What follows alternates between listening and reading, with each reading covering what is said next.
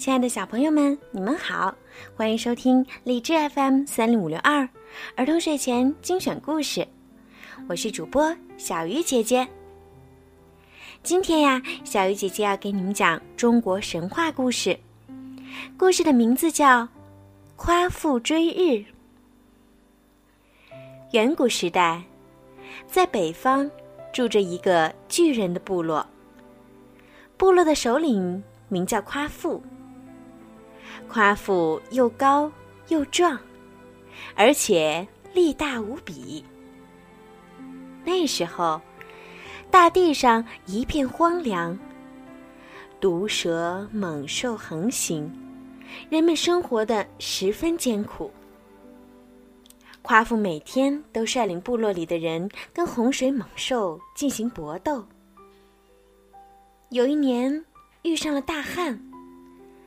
火一样的太阳烤焦了地上的庄稼，晒干了河里的流水。人们也热得快要受不了了。看到这种情景，夸父又气又急。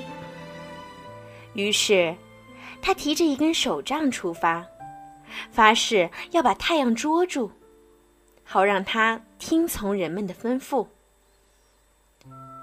太阳在空中飞快地走，夸父在地上疾风一样的追。可是，不管夸父跑得多快，总是离太阳有一段距离。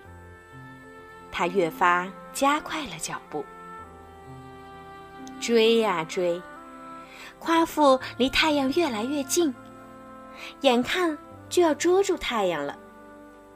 可是太阳刺眼的光芒一射来，夸父就热得晕了过去。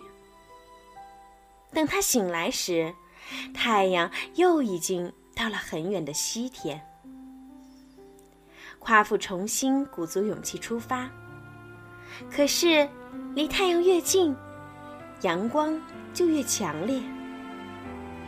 他感到浑身的水分都快蒸干了，渴得要命。他一口气把黄河的水喝光了，又把渭河的水也喝光了，可还是觉得不解渴。他曾听人说，北方的大泽里有很多水，就想去大泽里喝水。可是他实在太渴太累了，还没有到大泽，就轰的一声。倒了下去，再也没有起来。夸父死后，他扔下的手杖变成了一片桃林，结出了饱满多汁的桃子，供路过的人解渴。他的身体变成一座大山，人们把它叫做夸父山。好了，小朋友。